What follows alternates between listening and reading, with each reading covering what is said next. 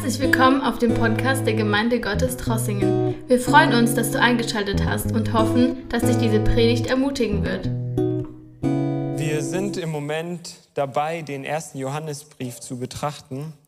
Und dort sind wir im fünften Kapitel. Letzte Woche hat Christian über das Thema gesprochen, was uns Sieg bringt, was zu uns zu einem siegreichen Leben führt. Und er hat uns in dieser Stelle gezeigt, dass Glaube an Jesus die Grundlage davon ist und dass dieser Glaube uns zu Liebe führt, Liebe zu Gott und Liebe zueinander. Und diese Liebe zeigt sich darin, dass wir gehorsam sind. Und, diese, und dieser Gehorsam zusammen mit Glaube und Liebe führt uns dann zu einem siegreichen Leben. Diese Woche wollen wir weitergehen und wir werden sehen im restlichen Abschnitt, den wir anschauen, ab Vers 6 bis Vers 13, was dieser Sieg für uns bedeutet und was dieser Glaube, von dem wir schon gesprochen haben, noch weiter in uns bewirkt. Wir werden einige Sachen sehen, aber der Hauptpunkt, über den Johannes hier in diesem Abschnitt spricht, ist Heilsgewissheit. Das bedeutet Sicherheit darüber, dass wir ewiges Leben haben. Wenn man mit Menschen so über das Thema Heilsgewissheit spricht, ich weiß nicht, ob ihr das schon mal gemacht habt, dann bekommt man ganz unterschiedliche Reaktionen. Wenn man fragt, und bist du dir sicher, dass du ewiges Leben hast? Dann kann man so sagen, ja, ich denke schon, ich, ich hoffe ja.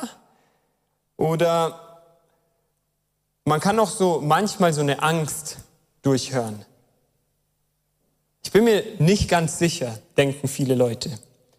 Und ich glaube an einem Punkt in unserem Leben, und vielleicht ist auch heute Abend für jemanden dieser Punkt, stellen wir uns die Frage, kann ich sicher wissen, dass ich gerettet bin? Kann ich sicher wissen, dass ich gerettet bin? Und ich glaube, über dieses Thema spricht hier Johannes. Und das ist so sein Ziel, das er hat in diesem Abschnitt, sein großes Ziel, diese Frage zu beantworten. Und deshalb möchte ich mit euch die nächsten Verse lesen und dann zeigen, worauf Johannes hinaus will. Ich lese ab Vers 6 in 1. Johannes 5. Dieser ist es, der gekommen ist durch Wasser und Blut. Jesus Christus, nicht im Wasser allein, sondern im Wasser und im Blut. Und der Geist ist es, der dies bezeugt, und der Geist ist die Wahrheit. Somit sind es drei Zeugen, der Geist, das Wasser und das Blut. Und die Aussagen dieser drei stimmen überein. Wenn Menschen uns etwas bezeugen, schenken wir ihrer Aussage Glauben. Aber die Aussage Gottes hat ein ungleich größeres Gewicht, zumal es dabei um Jesus Christus geht, den Gott selbst als seinen Sohn bestätigt hat. Wer an den Sohn Gottes glaubt, weiß in seinem Innersten, dass Gottes Aussage wahr ist. Doch wer Gott keinen Glauben schenkt, macht ihn damit zum Lügner. Er will nicht wahrhaben, dass Gott als Zeuge für seinen Sohn eingetreten ist. Und was bedeutet diese Aussage Gottes für uns? Sie bedeutet, dass Gott uns das ewige Leben gegeben hat. Denn dieses Leben bekommen wir durch seinen Sohn. Wer mit dem Sohn verbunden ist, hat das Leben. Wer nicht mit dem Sohn Gottes verbunden ist, der hat das Leben nicht. Dies habe ich euch geschrieben, damit ihr wisst, dass ihr ewiges Leben habt, die ihr an den Namen des Sohnes Gottes glaubt. Also wenn wir diesen Abschnitt von hinten nach vorne lesen, dann sehen wir den Grund, den hier Johannes ganz am Ende zeigt. Ich schreibe euch, ich habe euch diese ganzen Sachen geschrieben, damit ihr wisst, dass ihr ewiges Leben hatte. Und ich glaube, dass es heute Abend Gottes Wunsch ist, dass du weißt, dass du dir ganz sicher bist, dass du ewiges Leben hast. Wenn wir diesen Abschnitt anschauen, dann fängt er etwas oder kann er etwas verwirrend wirken. Er fängt an, wo Johannes über Wasser und Blut schreibt. Und er redet über Wasser, er redet über Blut und wie der Geist und das Wasser und das Blut zusammen Zeugen davon sind, dass Jesus wirklich Gott ist. Und wenn wir uns das so anschauen, dann kann das erstmal ein bisschen verwirrend wirken, weil es wie aus dem Nichts kommt. Aber wenn wir verstehen wollen, wie er zur Heilsgewissheit kommt, müssen wir auch verstehen, was er in diesen Versen, die vielleicht verwirrend sein können, sagt und wie er vom Wasser und Blut und dem Geist zur Heilsgewissheit kommt. Damit wir die Bibel hier an dieser Stelle und auch an vielen anderen ein bisschen besser verstehen können, müssen wir uns bewusst sein, was für ein Buch die Bibel ist. Die Bibel ist eine Sammlung aus ganz verschiedenen Arten von Schriften. Und was wir hier haben, ist ein Brief. Oder wir könnten auch sagen, das ist so wie eine Predigt, die Johannes an eine Gruppe, an Hausgemeinden geschrieben hat, in Form eines Briefes.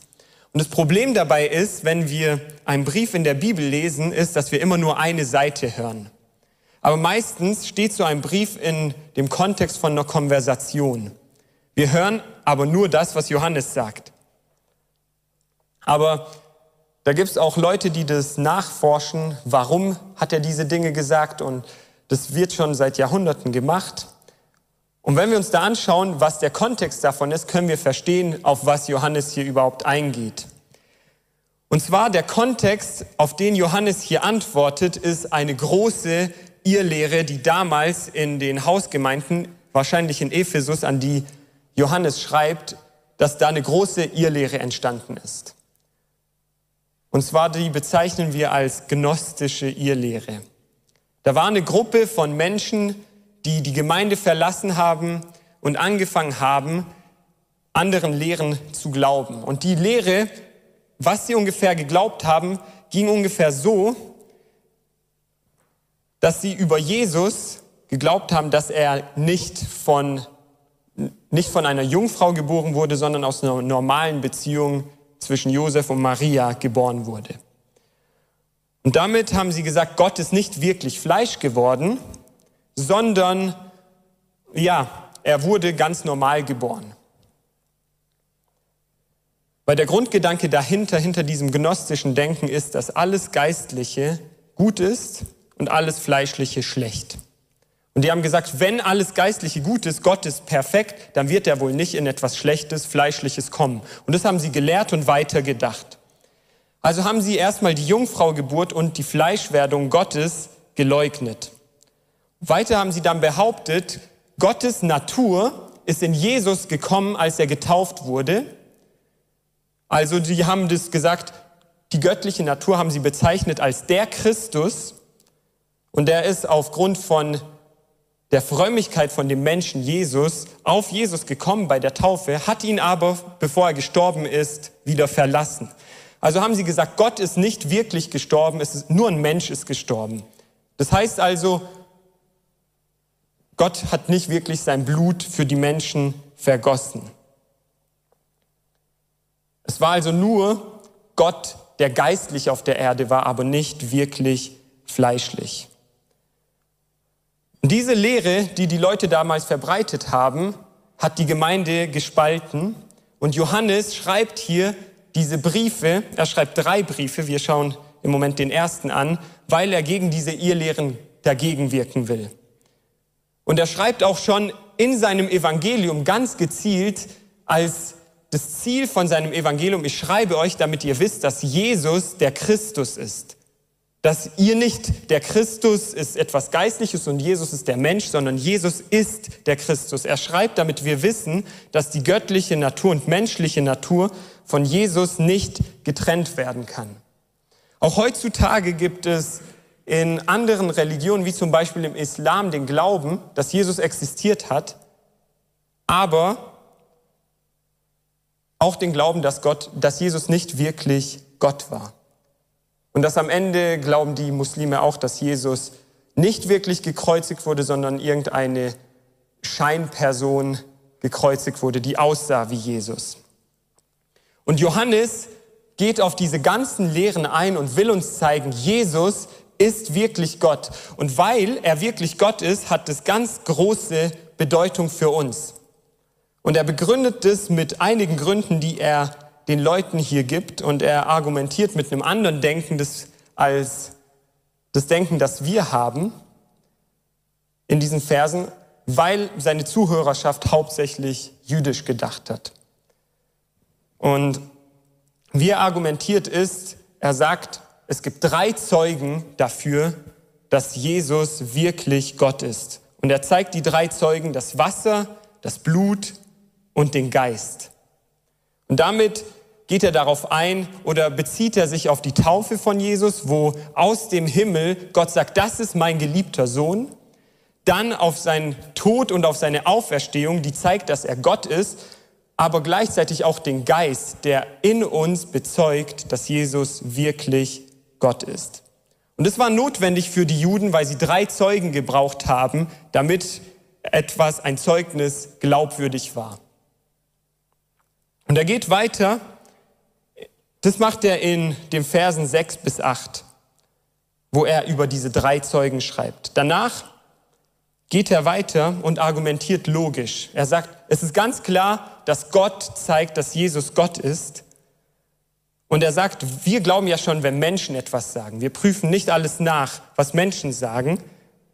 Wie viel mehr müssen wir dann Gott glauben, wenn es darum geht, was er sagt? Und dann sagt er auch noch weiter, dass wenn wir, wir haben erstmal Gottes Zeugnis, aber wir haben auch das Zeugnis in uns. Und auch heutzutage haben wir gute Gründe, um zu glauben, dass Jesus wirklich Gott ist. Weil das ist oft so ein Punkt, wo der christliche Glaube angegriffen wird. Wo Menschen argumentieren, ja, Jesus war ein guter Mensch, er war ein Prophet, er hatte gute Lehren, aber er war nicht wirklich Gott. Und da haben wir heute, genauso wie die Menschen damals, die Glaubwürdigkeit der biblischen Schriften. Wir wissen, dass die Bibel wirklich wahr ist. Da haben wir Wissenschaftler, die das herausgearbeitet haben und die Wissenschaftlichkeit der Bibel und das Leben von Jesus, seine Worte, sein Tod und seine Auferstehung sind extrem gut und genau wissenschaftlich belegt. Aber wir haben nicht nur das, das haben wir, das brauchen wir, aber wir haben den Geist auch in uns, der uns sagt, das, was Jesus getan hat, ist wirklich, wirklich bedeutend für uns, weil er Gott war. Deshalb ist es auch wirklich wirksam. Also Johannes argumentiert hier und sagt, Jesus ist wirklich Gott und Gott bezeugt das.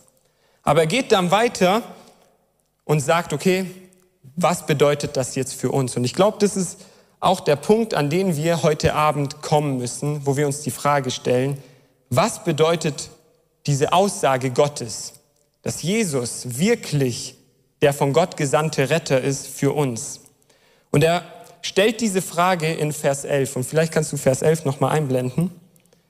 Hier fragt Johannes, und was bedeutet diese Aussage Gottes für uns? Sie bedeutet, dass Gott uns das ewige Leben gegeben hat. Denn dieses Leben bekommen wir durch seinen Sohn. Also die Tatsache, dass Jesus wirklich Gott ist und nicht nur eine fleischliche Person war, die dann gestorben ist, zeigt, dass wir wirklich oder beweist, dass wir wirklich ewiges Leben bekommen haben. Und was mir hier aufgefallen ist, ist dieses Wort, wo, wo er hier schreibt, hat. Er schreibt, Gott hat uns das gegeben hat. Das ewige Leben, das er uns gegeben hat. Er schreibt nicht, das ewige Leben, das wir irgendwann mal haben werden oder bekommen werden, sondern das ewige Leben, das wir jetzt schon haben. Manchmal haben wir diese Vorstellung vom ewigen Leben. Das ewige Leben fängt an, wenn wir sterben. Wenn ich dann tot bin, dann fängt irgendwann mal das ewige Leben an. Aber Johannes sagt hier etwas ganz anderes. Er sagt, dass es eine gegenwärtige Realität ist, dass wir ewiges Leben haben. Und er sagt, wenn wir unser Vertrauen ganz auf diese Tatsachen setzen, dass Jesus Gott war, Gott in Fleisch, dass Jesus gestorben ist und für unsere Sünden gestorben ist und wieder auferstanden ist, dann haben wir heute ewiges Leben. Und für ihn ist es eine ganz klare Sache. Und er macht es in den nächsten zwei Versen noch klarer. In Vers 12 sagt er, um das noch deutlicher zu machen, wer mit dem Sohn verbunden ist, hat das Leben. Wer nicht mit ihm, dem Sohn Gottes, verbunden ist, hat das Leben nicht.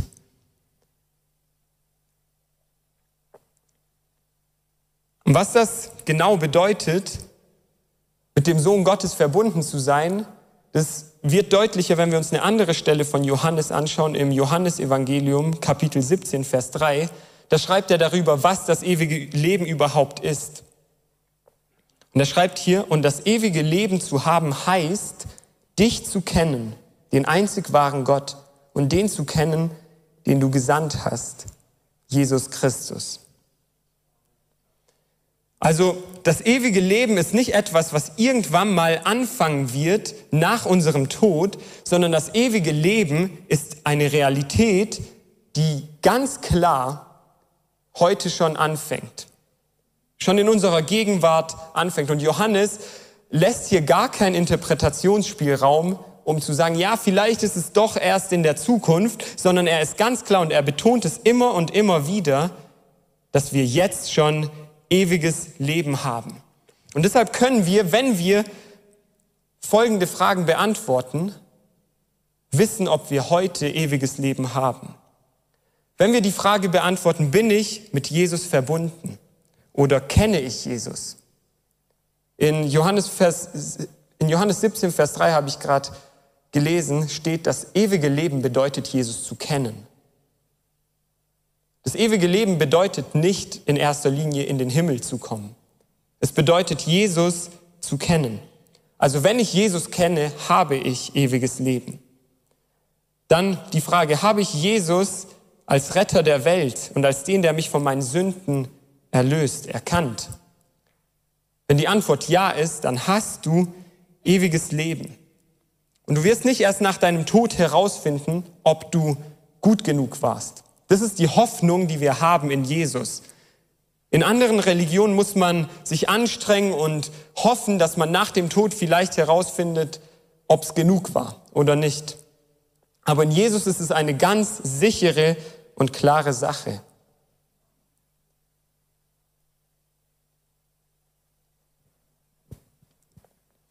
Was mir noch aufgefallen ist, als ich diese Verse angeschaut habe, ist, dass der Glaube, über den Johannes hier spricht, der Glaube an Jesus oder diese Verbindung mit Jesus sehr wenig mit unserem Kopf oder mit unseren Gefühlen zu tun hat. Es ist nicht etwas, was wir nur denken oder etwas, was wir nur fühlen. Für Johannes bedeutet der Glaube, den Sohn zu haben oder genauer gesagt eine Beziehung mit ihm zu haben, in einer engen persönlichen Verbindung mit ihm zu leben. Das bedeutet für ihn echter Glaube. Und alles hängt für Johannes davon ab, ob Jesus wirklich Gott war. Und es hängt auch für uns daran ab. Aber er sagt, weil Gott hat es bezeugt, dass Jesus wirklich Gott ist, deshalb ist unsere, unser ewiges Leben auch hundertprozentig sicher.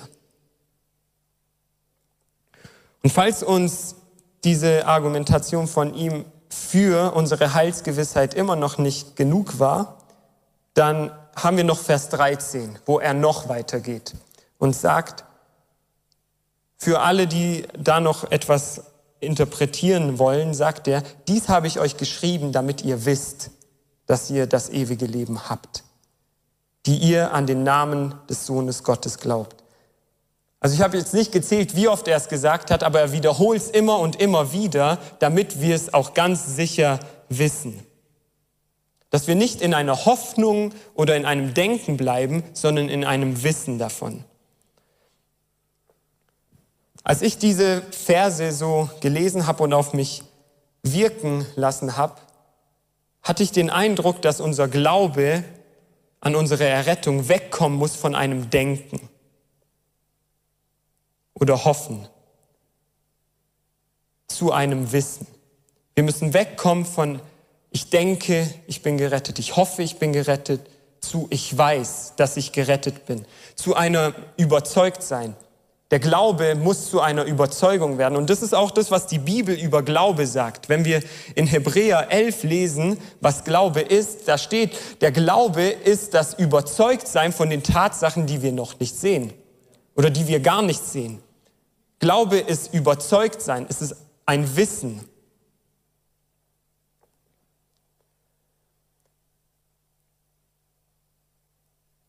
Als ich diese Sachen so realisiert habe, was Glaube dann wirklich ist, habe ich mich von Gott sehr herausgefordert gefühlt, weil ich gemerkt habe, in viel zu vielen Bereichen in meinem Leben, und ich denke, wenn wir ehrlich sind zueinander, dann ist es bei vielen von uns so, dass in vielen Bereichen unseres Lebens unser Glaube nur ein Denken ist oder vielleicht eine Hoffnung. Und das Problem dabei ist, dass wir durch so ein, nur ein Denken darüber, dass das, was Gott sagt, wahr ist, dass wir unglaublich, unglaubwürdig werden in der Welt.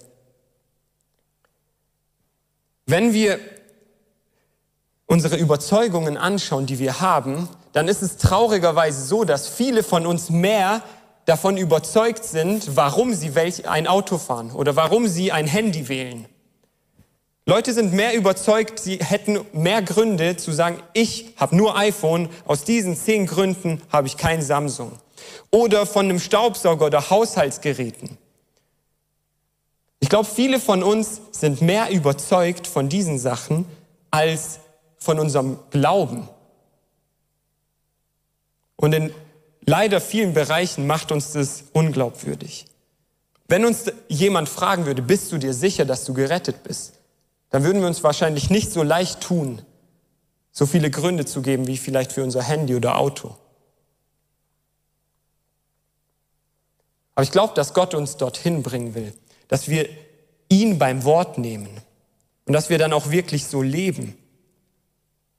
Dass wenn Gott sagt, ich werde euch versorgen, wenn ihr zuerst nach meinem Reich schaut, wenn wir wirklich so leben, und Gott ernst nehmen in allem, was er sagt. Und es gibt so viele Bereiche in unserem Leben, wo wir Gott ernster nehmen müssen. Dann wird sich diese, dieses Problem von Unglaubwürdigkeit auflösen.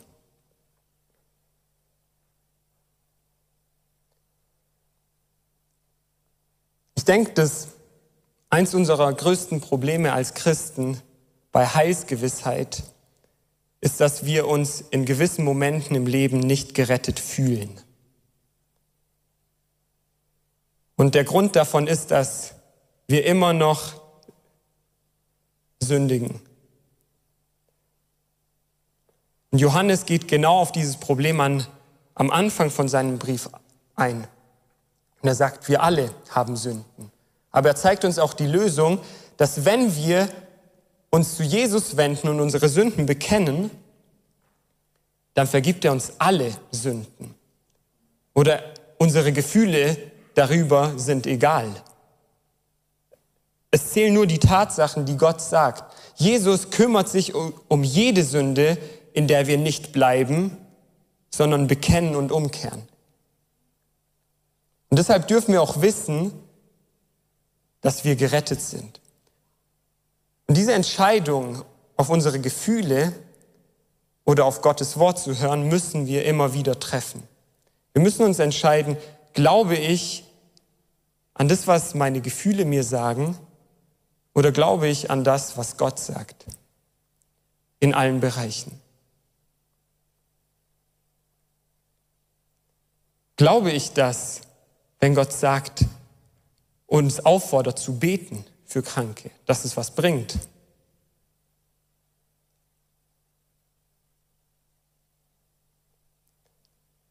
Glaube ich, wenn Gott mich auffordert zu geben, dass es wirklich besser ist zu geben, als mehr zu haben?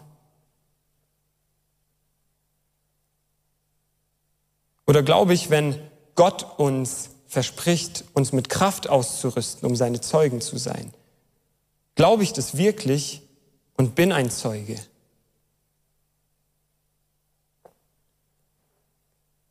Ich glaube, dass Gott uns durch diese Worte, die Johannes hier schreibt, uns dazu rufen möchte, dass wir in unserer Identität als Gerettete leben.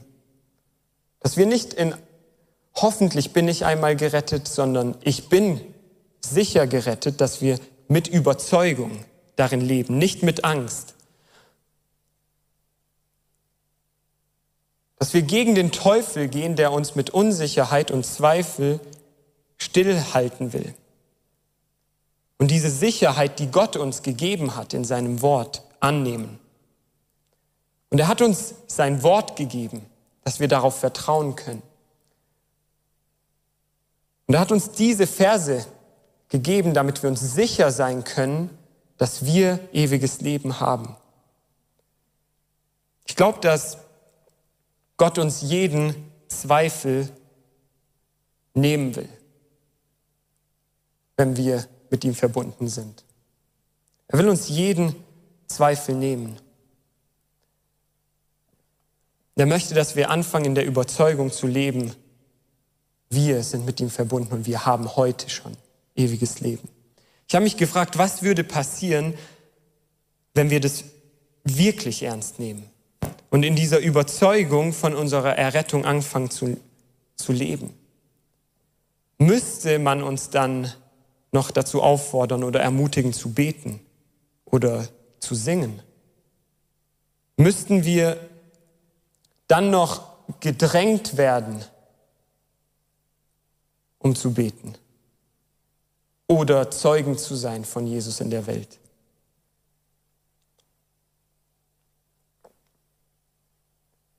Ich glaube, noch ein Schlüssel, den wir hier sehen, ist der Heilige Geist in diesem Text. Und zwar glaube ich, dass der Heilige Geist der ist, der uns diese ganzen Zweifel nehmen will, indem er uns bezeugt, dass es wahr ist, was Gott sagt, in unserem Herzen. Und Gott möchte uns durch seinen Geist zu überzeugten Christen machen. Er will uns zu diesem siegreichen Leben führen, von dem Christian letzte Woche gesprochen hat, wo Johannes geschrieben hat, jeder, der aus Gott geboren ist, überwindet die Welt. Jeder, nicht die meisten, sondern jeder siegt über die Welt. Der Geist will uns zu einem Überzeugtsein von den Tatsachen führen, die wir noch nicht sehen. Er will uns in ein Leben führen, das frei ist vor Angst, vor Verurteilung, vor Ungewissheit. Er will uns in ein Leben führen, das mit Hoffnung in die Zukunft schaut. Auch wenn in der Welt alles nach unten gehen würde, können wir mit Jesus mit Hoffnung in die Zukunft schauen.